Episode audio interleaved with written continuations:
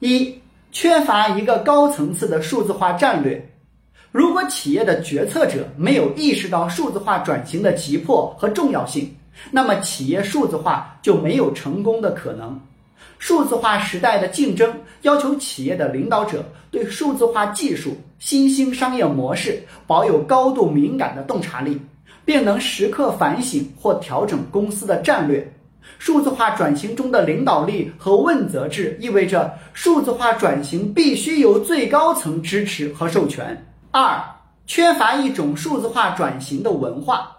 很多企业在推进数字化转型过程中，并没有赋予企业文化新的数字化内涵，或者在各部门人员的认识没有统一的时候，就盲目启动了数字化转型。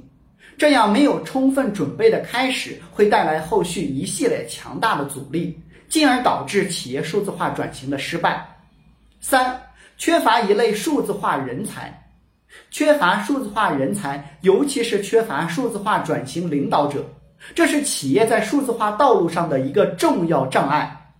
数字化人才应该多数不是来自技术部门，而是来自与客户交互的市场、销售及业务部门。四，没有一个合适的技术平台。在企业数字化转型上，业务需求快速多变，新技术层出不穷，数字化系统需要稳定扩展与平滑演进。封闭的系统或平台会严重阻碍数字化转型。